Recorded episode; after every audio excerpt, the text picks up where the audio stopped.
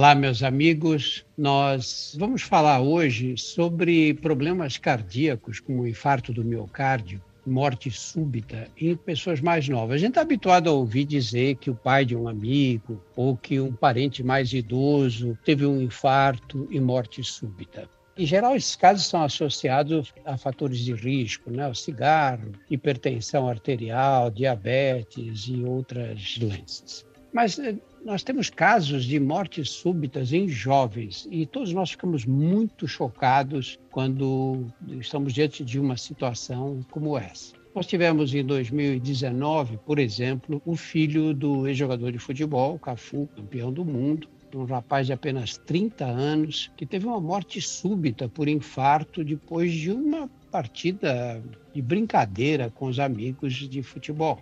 E agora, há pouco tempo, há poucos meses, nós tivemos um caso que chamou a atenção de todo mundo durante a última Eurocopa, no jogo Dinamarca e Finlândia, no mês de junho.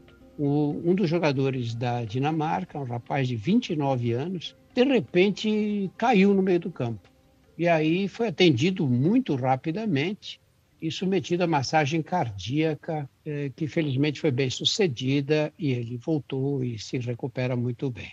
O que leva uma pessoa tão jovem a passar por um episódio desse? Quem vai conversar sobre esse assunto com a gente é o Dr. José Alencar, que é médico, cardiologista e eletrofisiologista. É autor do livro Manual de Eletrocardiograma e Manual de Medicina Baseada em Evidências. Seja bem-vindo, José Alencar. Obrigado, Drauzio. Queria começar fazendo uma pergunta mais simples de tudo, né? Explica qual é o conceito de morte súbita. Vamos lá, morte súbita é aquela morte que acontece em até uma hora do início dos sintomas. Isso é por definição, né? Então, em, até uma hora ela pode acontecer instantaneamente, como é o que aconteceu com o jogador Eriksen, que caiu em campo, né? Já morto ali naquele momento. E, e, é importante que se diga isso, né? Ele caiu morto e está vivo agora porque a morte súbita dele foi abortada, né? É isso que acontece quando se dá um tratamento eficaz, como aconteceu em campo com ele, tá? E pode acontecer também até uma hora. Então, pode acontecer no minuto 30, no, no minuto 40. Quando os sintomas começam e, e, são assustadores esses sintomas, o, o paciente até procura o hospital, mas ele acaba morrendo ali na chegada ou morrendo no caminho ao hospital, porque é muito rápido. Então, morte súbita é qualquer morte que acontece em até uma hora. Você vê que tem um período aqui, um, um delta de tempo prolongado, que pode ser desde o instantâneo até o tempo de chegar ao hospital, né? Pois é, esse conceito é importante, né? Porque quando se pergunta o que é morte súbita, todo mundo acha que sabe, né? Ah, é uma pessoa que de repente cai morta e na verdade nós temos esse intervalo de tempo que caracteriza a morte súbita. Ela está sempre associada a um infarto fulminante. Quais são as outras situações em que pode ocorrer morte súbita? Ela está na maioria dos casos associada a um infarto.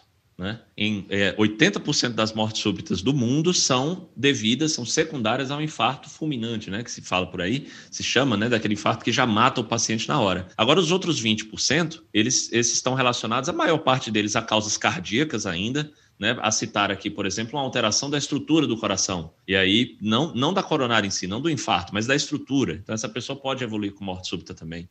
Pode ser um problema da horta, pode ser um problema do cérebro, mas a maior parte das causas é de causa cardíaca mesmo, né? E isso varia muito conforme a idade. A gente sabe que quando se passa ali uh, uma idade mais avançada, quanto mais vai se avançando, maior é a probabilidade de que esse infarto seja a causa. E quanto mais jovem a pessoa, então menor a probabilidade. É claro, isso é um jogo de probabilidades. A gente não tem como dizer que um, como você citou, o filho do Cafu, não é como ele tem menos que 35 anos, não foi por um infarto, né? É, em tese foi até, mas ele tinha menos de 35. Era um jogo de probabilidade ali.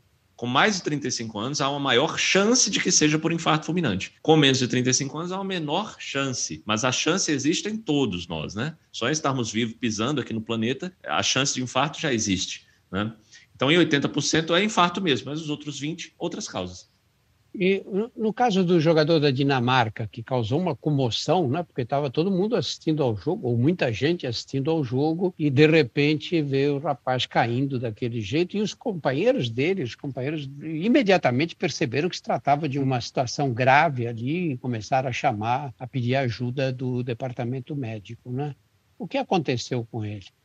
O que aconteceu com ele foi um problema desse, de morte súbita, então ele caiu já Uh, não necessariamente na hora que ele caiu, ele já caiu morto, não é? Como eu falei, a definição de morte súbita é até uma hora do início dos sintomas, então é capaz de ter passado ali alguns segundos ou minutos antes dele evoluir para a morte, né? Mas o fato é que ele teve uma morte súbita em campo.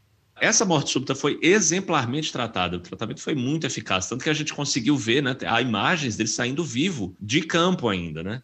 Então, esse foi um, um, exemplo do que é que deve ser feito. Porque ele foi tratado por uma equipe que estava preparada para fazer isso e em um lugar que estava preparado para atender um caso como esse. Podia não ter tido a mesma sorte o jogador Eriksen se o caso dele tivesse acontecido na casa dele. Né? Você pensa na casa, está mais, mais protegido ainda? Não se acontecesse um problema com esse na casa dele, talvez ele não tivesse um acesso tão rápido a um DEA, um desfibrilador externo automático, foi o que tratou. Então, o Eriksen teve uma morte súbita em campo, e essa morte súbita se dá pela parada do batimento cardíaco, né? O coração dele literalmente parou de bater, provavelmente ficou tremendo naquele momento, que é o que se chama de fibrilação ventricular. Fibrilar é sinônimo de tremer, o coração treme, não bate, não gera pulso ao cérebro, ao próprio coração, aos outros órgãos, então isso é morte. Ele morreu em campo. E o tratamento para isso é a desfibrilação. Quanto mais precocemente for feita a desfibrilação, melhores são os desfechos de um caso como esse. Drauzio, essa é a maior emergência da medicina. A cada minuto em que uma pessoa que está em fibrilação ventricular, né, que é essa morte súbita em que o coração não bate, apenas treme, e essa pessoa não recebe a desfibrilação externa automática com o uso do DEA, a cada minuto a chance dele sobreviver cai 10% por minuto. Quer dizer, é, é, realmente uma emergência muito, muito grande. Um paciente como esse, ele não tem que ser transportado para outro local. Não, pelo contrário, o que nós torcemos é para que em, em vários locais haja o DEA já ali disponível próximo, para que o DEA chegue até a pessoa, que assim é muito mais rápido né, do que fazer o transporte a um outro hospital. Como aconteceu, por exemplo, com o jogador Serginho, lá em 2004. Né? Ele foi transportado para um hospital que estava próximo do Morumbi, porque naquela época não havia um DEA ali no Morumbi para o atendimento. E o desfecho foi outro, foi diferente do que aconteceu com o Erickson. E o DEA, que é o aparelho de desfibrilação, funciona como, Zé Alencar? O DEA é um aparelho, Drauzio, que pode ser usado até por leigos. É muito legal isso, porque quando você abre esse aparelhinho, que vem numa bolsinha assim pequena, pesa menos de um quilo, você abre a bolsa onde ele está, e aí tem lá todas as orientações sonoras, né? Tem lá o botão número 1. Um. Você aperta o botão número 1 um, e ele pede para você, em seguida, ele dá um, um sinal sonoro que pede para você colocar as pás no tórax do paciente. Aí você vai lá e obedece essa regra. Então, qual, o leigo consegue usar isso também, qualquer cidadão se nós tivermos um treinamento mínimo adequado para, primeiro, a gente não ter medo disso, né? Mas um cidadão não pode ter medo do DEA, pelo contrário, ele tem que saber usar o DEA e depois seguir as ordens necessárias dele. Então, você coloca o aparelho no paciente, o aparelho vai fazer sozinho a análise do ritmo do paciente, para ver se ele é um daqueles que está em ritmo chocável ou não chocável, porque se for um ritmo chocável, ele já vai automaticamente começar a carregar o choque que vai ser aplicado no, no paciente em questão, né? Nessa hora, ele começa a emitir sinais sonoros também, olha a face do paciente, certifique-se que não tem ninguém tocando no paciente nessa hora, para que também ninguém receba um, um, pouco dessa carga, né? Que não há necessidade disso, é até arriscado. E aí depois pisca um botão lá, dá o choque. Aí você pisca o botão e continua ouvindo a, a, as ordens do, do, aparelho. É ele que vai mandar no atendimento. Ele vai mandar agora, reinicie a, a massagem cardiopulmonar. Aí você vai lá e faz a ressuscitação cardiopulmonar. Então é um aparelho que é feito para qualquer pessoa usar com sinais sonoros, visuais também, está desenhado no DEL o que, é que tem que fazer. É muito interessante e, e a, a, gente até gostaria que isso fosse mais divulgado, né? Que o cidadão conseguisse usar com mais facilidade e usar em mais locais do que se usa atualmente. De novo, né? ainda bem que com o que aconteceu com o Eric, aconteceu no estádio e não na casa dele, porque provavelmente no condomínio onde ele mora não há um DEA. E no estádio onde ele estava havia um DEA para ser usado.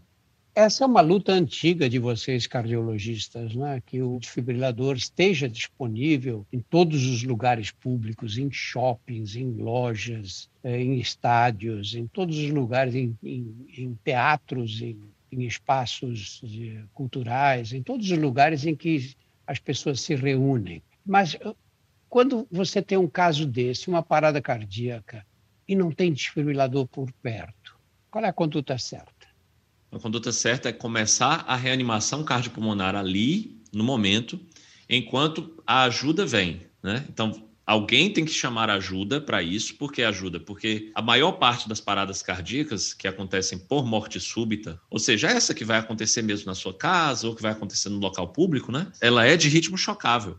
Mas 84% delas são por ritmo chocável, que vão precisar de um DEA. Então, uma pessoa tem que começar a fazer o atendimento, massagem cardíaca, e a outra pessoa tem que ir lá buscar ajuda, telefonar para o serviço de emergência, pedir que traga um desfibrilador externo automático para ser usado ainda lá naquele ambiente onde ele está, né? Quando você faz compressões cardíacas eficazes, a probabilidade de uma pessoa que está em morte súbita morrer ainda não sendo chocada ainda é de 4% por minuto, mas não é 10%. Você vê que já reduz um pouco, você dá um, um respiro ali para o paciente. Então, massagem eficaz é a coisa mais importante que uma pessoa pode fazer quando está num ambiente sem o DEA. Mas uma outra pessoa tem que arranjar uma maneira de essa ideia chegar, né? Seja através de uma ligação telefônica para o serviço de emergência, seja tentando trazer uma ambulância, e essa ambulância de preferência já é equipada com o DEA, porque imagine como se ganha tempo, né? Se essa ambulância já vier com o DEA, significa que quando a ambulância chegar, já vai desfibrilar. Se ela não vier com o DEA, ela vai chegar e vai transportar o paciente. Então você ainda se perde tempo nesse caminho. Agora, uma dúvida que as pessoas têm, falam, bom, mas aí, de repente, essa pessoa caiu e como é que eu sei se foi um infarto, se é o caso de fazer massagem cardíaca ou se foi um outro problema qualquer?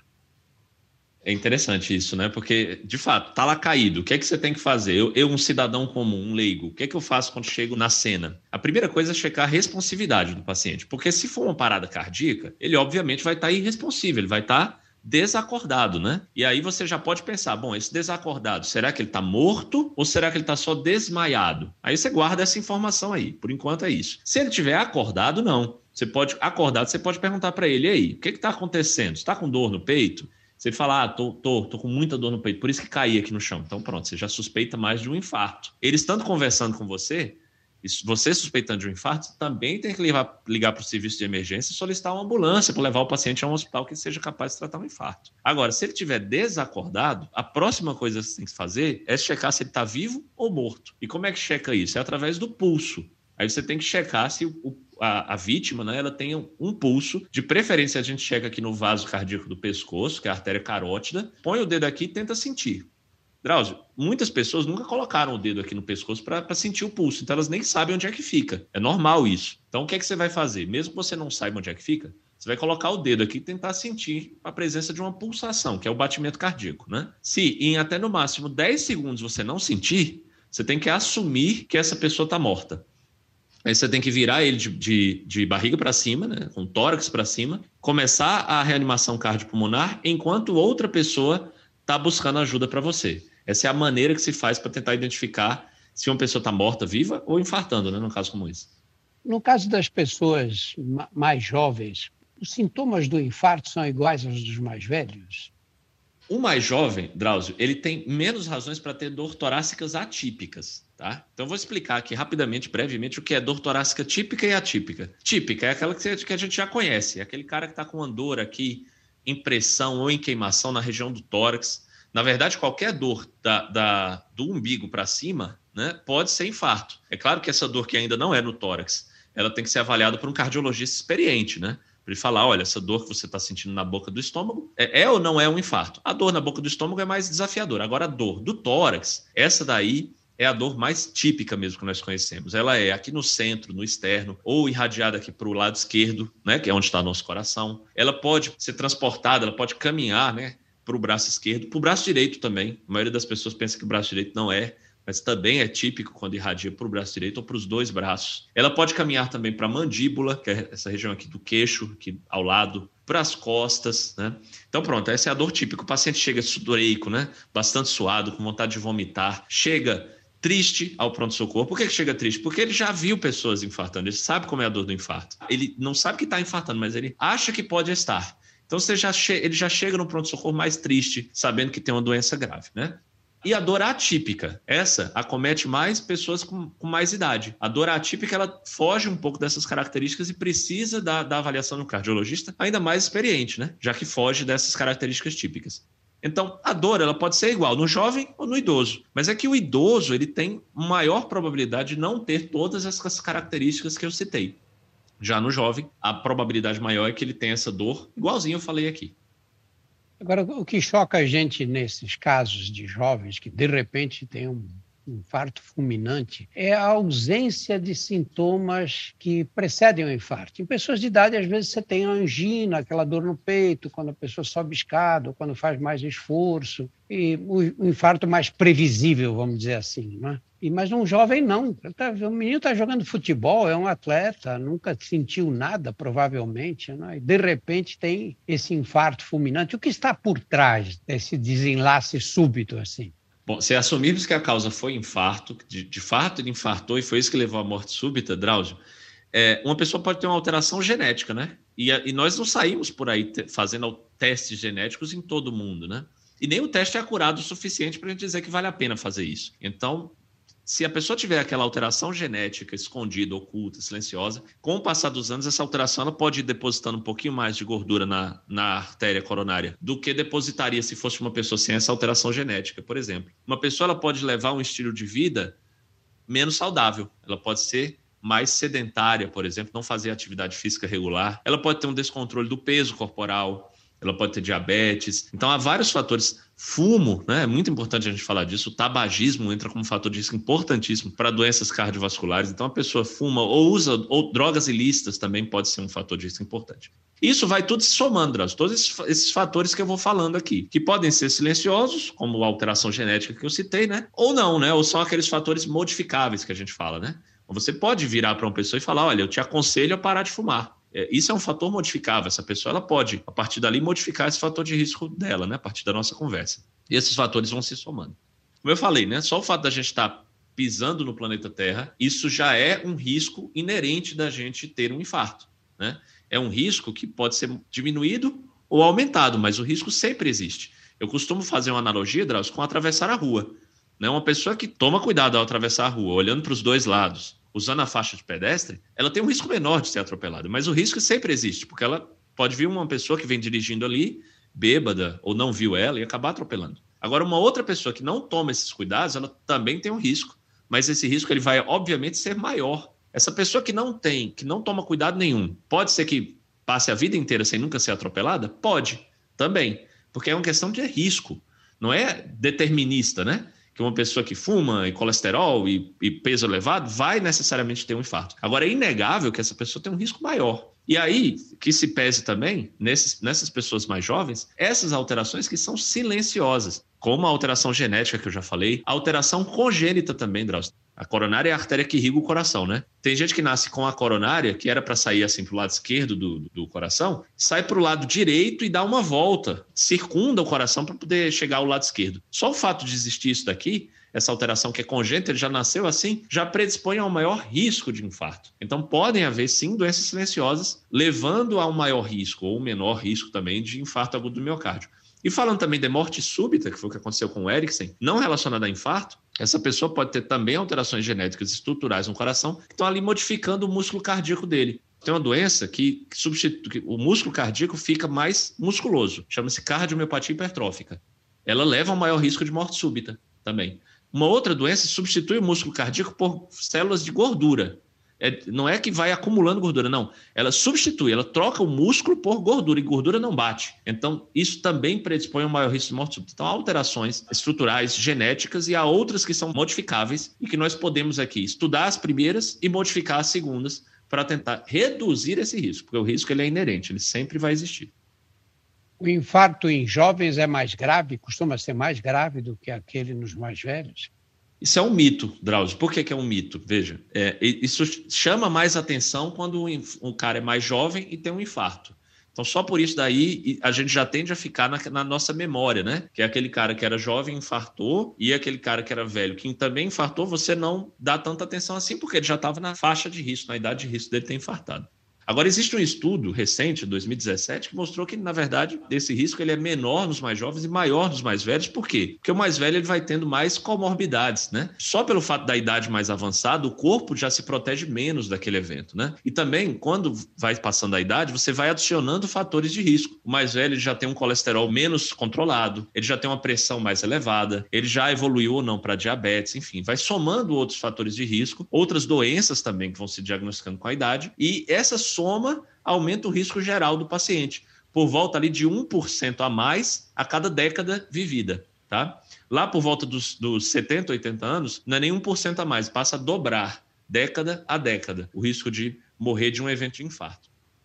No jovem, esse, esse mito surgiu, né? Pelo fato de que o jovem, quando ele tem um infarto, as artérias coronárias deles são virgens, né? Elas não, nunca sofreram nenhum problema. Então, quando oclui, oclui, não tem o que fazer, né? E daí se pensava que pronto, então por conta disso o jovem vai ter um, um, um, risco mais elevado. Mas não, isso que é um fato que existe mesmo, não bate ainda o outro fato que eu já citei, que é o de que o mais velho, né, ele vai somando comorbidades e outros fatores de risco também. E quando esse jovem sobrevive ao episódio de infarto, o que ele deve fazer para evitar um segundo infarto? O risco dele é mais alto de ter um segundo infarto? Com certeza. O maior fator de risco para ter um segundo infarto é ter tido o primeiro. Esse é o, é o risco, assim, e, é, e é também inerente, não modificável, né? Você não consegue voltar mais no tempo e falar assim: olha, não tenha o primeiro infarto que você já teve. Isso não existe. Então, é, é um risco que existe ali. Vamos agora tentar reduzir a sua probabilidade de infartar uma segunda vez. O que é que tem que ser feito nessas pessoas, então? Um trabalho muito intensivo mesmo, parte da cardiologia tem que começar agora. Começando por algumas coisas desde simples até mais complexas. As mais simples ter um estilo de vida mais saudável a partir dali, né? É, abandonar o fumo, Drauzio Varela, pode reduzir em até 33% a probabilidade dele ter um novo evento. Olha que coisa, né? Só em reduzir esse hábito, que em algumas pessoas eu, a gente entende que pode ser mais difícil, mas pode ser conseguido, né? É um fator de risco modificável você já reduz em 33% essa probabilidade. Ter um estilo de vida mais saudável significa também ter uma dieta mais adequada, mais balanceada, né? Fazer atividades físicas regularmente. As diretrizes americanas, elas recomendam 30 a 60 minutos diários de atividade física. A diretriz brasileira ela simplifica, fala assim, olha, faz 150 minutos por semana, tá bom. Então é isso, 30 a 60 minutos por dia ou 150 minutos por semana. Isso já também modifica sobremaneira, né? O risco de ter um, um novo evento. Controlar o peso, é muito importante também. Uma coisa que tem crescido muito nos últimos anos no, na cardiologia, Drauzio, é o, a reabilitação cardíaca. Então, você encaminhar para o centro de reabilitação pode ser muito importante também para evitar um segundo infarto. E agora vem as medidas médicas, né? Tudo que eu falei aqui é o paciente que vai fazer. E o médico faz o quê? O médico pode lançar a mão da aspirina, que é um remédio que pode evitar com muita efetividade, ela reduz em 25% o risco de ter um segundo infarto. Né? Ele pode também lançar a mão de um, medicamento que faz o coração bater um pouquinho mais devagar. Olha que interessante. A gente faz o coração bater um pouco mais devagar, porque aí ele vai tendo uma reserva maior. Ele vai sendo menos gasto, entre aspas, aqui, né? Entre muitas aspas. E sendo menos gasto, você dá mais chance para o respiro desse coração. A coronária, que já está meio ali é, cambaleando porque já infartou uma vez, ela funciona melhor porque você está gastando menos, né? Então é uma estratégia importante. E pode chegar também até as vias de que pode ser necessário, não é muito comum, mas pode ser necessário ficar colocando outros estentes nas coronárias. Isso pode acontecer também. Não é indicado sempre e não é o mais comum, mas também pode acontecer. Então você vê que é um cuidado aqui multiprofissional e também multipessoal, né? Porque a pessoa também tem que estar ligada nesse cuidado dele. Depois eu tenho que mandar para fisioterapeutas e educadores físicos. Nossa, esse pessoal vai cuidar na reabilitação cardíaca. E da minha parte aqui com a prescrição da aspirina e desses outros remédios que eu citei. Isso vale também para os mais velhos, né? não é exclusivo para os jovens. Né? A mesma recomendação para o cara mais velho também que já infartou, igual, igualzinho. Agora, para, para uma pessoa mais jovem, mulher, um homem de 30, 40 anos, fala, pô, mas será que eu corro risco de ter um um acidente como esse, tão grave, o, o que pode ser feito? De que tipo de avaliação? É aquilo, o risco ele vai existir e a gente tem que investigar. Por aí que nós temos que partir. Investigamos para tentar encontrar se esse risco é maior ou menor de uma pessoa. A partir dos 30, 40 anos de idade, já está recomendado por diretrizes que essa pessoa ela tem que passar anualmente em um cardiologista, exatamente para que seja feita essa essa rotina, essa investigação, que eu nem gosto de chamar de check-up, porque se confunde, né, uma investigação com check-up. Mas a investigação, às vezes, Drauzio, é só uma conversa, a medida da pressão arterial, é perguntar ao paciente, olha, você tem algum parente que teve uma morte como essa, como a do jogador Eriksen em campo? A pessoa caiu, feito um saco de batata no chão já, é, em morte, já não te respondia mais, você depois levou para o hospital e estava morto.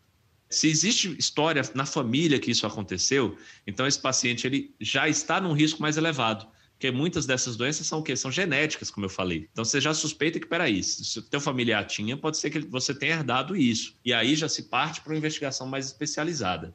Então a gente pergunta isso, a gente mede a pressão arterial do paciente, a gente sabe que quem é mais hipertenso tem o quê? Um maior risco de levar, de evoluir para o infarto. Então, se nós controlamos a pressão arterial já desde o cara mais jovem, a consequência dessa pressão arterial a curto, a médio e longo prazo já vai ser atenuada ali, só pelo meu tratamento, que não precisa ser com remédio, não. Pode ser só com mudança de vida, perda de peso, né? Ou pode ser com remédio também, depende de como é que o paciente vai se apresentar. Então, o importante nessas pessoas mais jovens que querem saber se tem um risco aumentado é fazer uma consulta com um especialista, para que o especialista calcule, através de um, primeiro uma história clínica bem, bem feita, se esse paciente tem ou não esse risco mais elevado.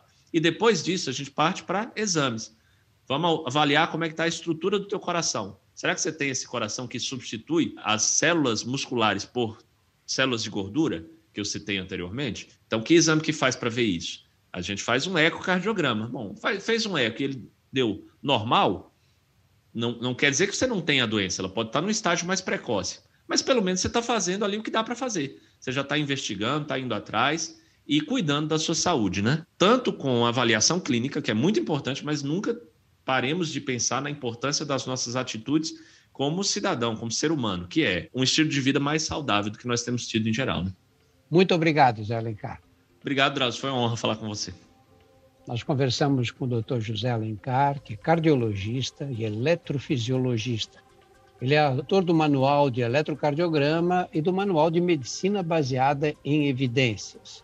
No nosso portal você encontra mais de 100 episódios do DrauzioCast que versam sobre os mais variados temas. Conheça também os nossos outros podcasts, Porque Dói, Saúde Sem Tabu e outras histórias.